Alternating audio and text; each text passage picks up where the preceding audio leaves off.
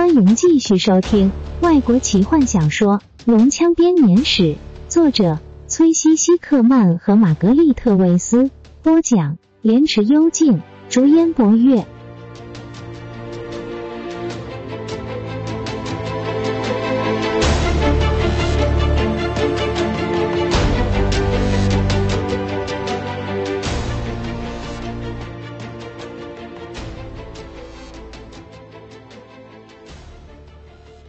我从来没想到会有这么美丽的地方。金月轻声说：“一整天的跋涉非常辛苦，但最后的报偿却远远超乎他们的想象。大伙站在一个悬崖上，远眺着传说中的城市奎林诺斯。四指细长的尖塔从城市的四个角落高耸入云，白色的大理石建筑闪耀着炫目的银光，优雅的拱桥。”从一个尖塔跳跃到另一个尖塔，在空中画出美丽的弧形。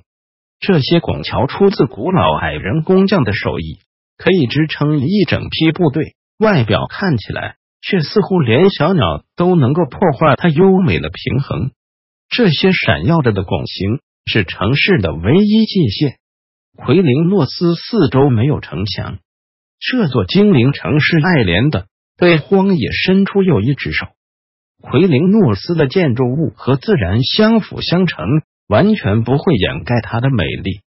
房屋和商店是用红色的石英雕刻而成，高瘦的白杨木在以石英为边界的大道两旁排列着。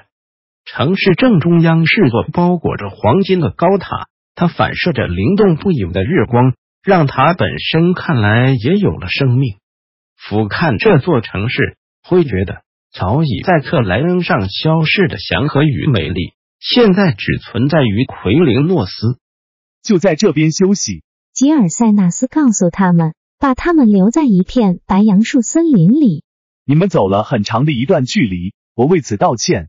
我知道你们都又累又饿。卡拉蒙满怀希望的抬起头，但我祈求你们能够再多忍耐一下。我先告退。吉尔塞纳斯鞠了个躬。退到哥哥身旁，卡拉猛叹着气，第五次搜索着自己的包包，祈祷以前不小心留下了一些食物碎屑。雷斯林在读他的魔法书，不停的重复里面别扭的字句，希望能够记住他们的意思，记住他们独特的发音和拼字。这让他的血液沸腾。最后，这法术终将属于他。其他人则四处观望着。着迷于脚下城市的美丽，以及所散发出的亘古以来的宁静气息，甚至连何风都不禁为之动容，脸上的线条舒缓下来，把金月搂得更紧了些。就在那短短的一瞬间，他们的担心与忧虑都消失无踪，在身边人温暖的臂膀中找到了慰藉。提卡坐得远远的，若有所思的看着他们。泰索和夫又再度试着要把从盖特威到奎林诺斯的地图画出来。虽然坦尼斯一再的告诉他这条路是精灵天大的秘密，他们不可能让他带走这张地图，但他仍然不屈不挠的继续着。老法师费资本则已经沉沉睡去。史东和弗林特关心的看着坦尼斯。弗林特是因为只有他才能够明白。坦尼斯难过的原因，史东则是了解回到一个不欢迎你的家乡的感受。骑士把手放上坦尼斯的肩膀，回家并不是那么轻松的一件事，老朋友，不是吗？的确不是。坦尼斯低声回答：“我一直以为我早就遗忘了这里，但现在我知道，我永远也不可能忘记这里的一切，不管我多么想要否认。”奎林诺斯已经成了我生命的一部分。嘘，吉尔塞纳斯来了。弗林特警告他说：“精灵走向坦尼斯，刚刚派去的信差已经回来了。”他用精灵语说：“我的父亲立刻要见你们每一个人，他在太阳之塔里等你们。我们没有时间让你们好好休息，这样实在有点失礼。”吉尔塞纳斯，坦尼斯用通用语打断他。我的朋友和我曾经历过难以想象的磨难，我们曾经去过死人横行的地方，我们不会因为肚子饿就昏过去。他看着卡拉蒙，至少我们之中大部分都不会。战士听见坦尼斯的说法，叹了口气，又把腰带勒紧了些。谢谢你们，吉尔塞纳斯不自然地说。我很高兴你们能体谅。现在，请尽快跟上我们的脚步。大伙匆忙的收拾好家当，并且叫醒费资本。他站起身来，被树根给绊倒。该死的木头！他用手杖敲打着说：“就在那边。”你看到了吗？想要绊倒我？他对雷斯林说。法师把他珍贵的魔法书收进包包。有的，老先生。雷斯林笑着把费资本扶起来。老法师靠着他的肩膀，两人跟在大伙身后。坦尼斯看着他们俩人，脑中思考着。老法师明显的有点痴呆。但他还记得雷斯林醒过来，看到法师靠在他身上时脸上的惊讶神情。他到底看到什么？他对这个老法师知道多少？坦尼斯提醒自己，有机会一定要问清楚这件事。但现在他还有更急迫的事情需要担心。他走向前去，赶上前面的精灵。告诉我，吉尔塞纳斯。坦尼斯用精灵语说。这种不熟悉的语言慢慢开始浮现在脑海中。发生了什么事？我有权利知道。你有吗？吉尔塞纳斯粗鲁的问，用眼角看着坦尼斯。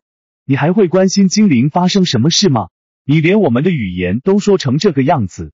我当然关心。坦尼斯愤怒地说：“你也是我的同胞。那么，为什么你要放逸夸耀你的人类血统？”吉尔塞纳斯。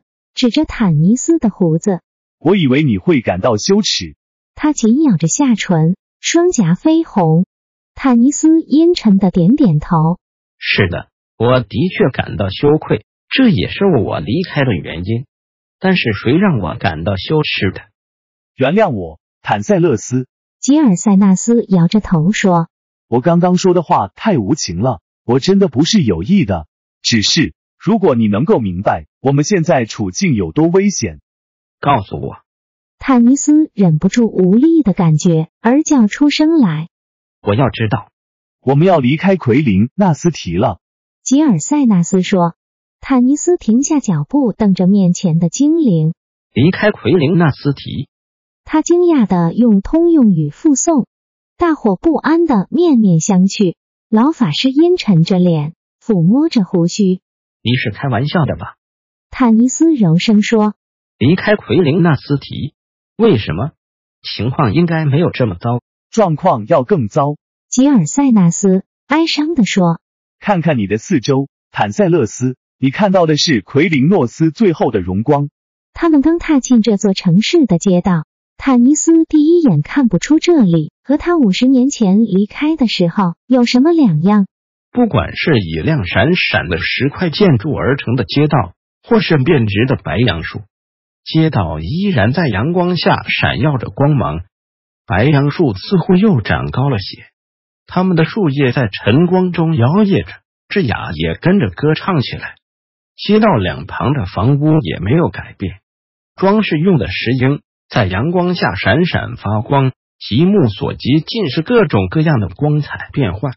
每个地方看起来都像是精灵习惯的方式，美丽有条理，更久不变。坦尼斯发觉了，不对，有问题。树梢传出的歌曲，现在听来哀伤且无奈，不是坦尼斯记忆中的平和优美的歌曲。奎林诺斯的确改变了，而改变这件事的本身就是他的变化。他试着要体会它。要抓住这样的改变，他的心中为这无法言喻的损失而颤抖。这改变不是在树梢上，不是在街道上，也不是照耀着树叶的阳光。这改变在空气中，空气中充满了压力，就像在暴雨前夕一般。坦尼斯走在奎林诺斯的街上，他看到以前在家园中从未看到的景象，他看到了紧张。看到了匆忙，看到了不知所措，他看到了失望、慌张，还有绝望。女人们遇到朋友，互相拥抱对泣，接着急忙分开，向不同的方向走去。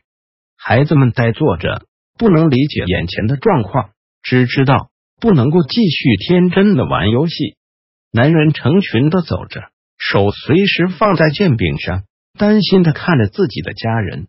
四处都可以看到让人震惊的景象：精灵们生起火，宁愿把自己真爱却不能带走的东西丢进火中，也不愿让即将到来的黑暗将其吞噬。坦尼斯为索拉斯的沦陷而感到心伤，奎雷诺斯的景象却像一把钝刀似的刺进他的心坎。他从来没想到，这对他来说打击这么大。在他的心中，曾经坚定的相信，不管他经过多久，不管到过哪里，奎林纳斯提还是会一直存在的。现在，他连相信这件事的权利都被剥夺了。奎林纳斯提将会消失。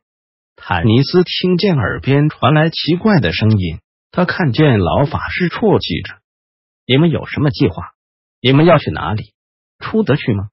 坦尼斯沉重的问吉尔塞纳斯：“你很快就会知道这些问题的答案了，太快，太快了。”吉尔塞纳斯喃喃道：“太阳之塔是奎林纳斯最高的建筑物。”金色外墙反射的阳光，让人错以为塔本身是活生生的。大伙安静的进入这座建筑，深深的被它的美丽以及古老所震慑。只有雷斯林毫不在乎，四处乱看，因为他的眼中没有美丽，只有死亡。本集就为您播讲到这了，祝您愉快，期待您继续收听下一集。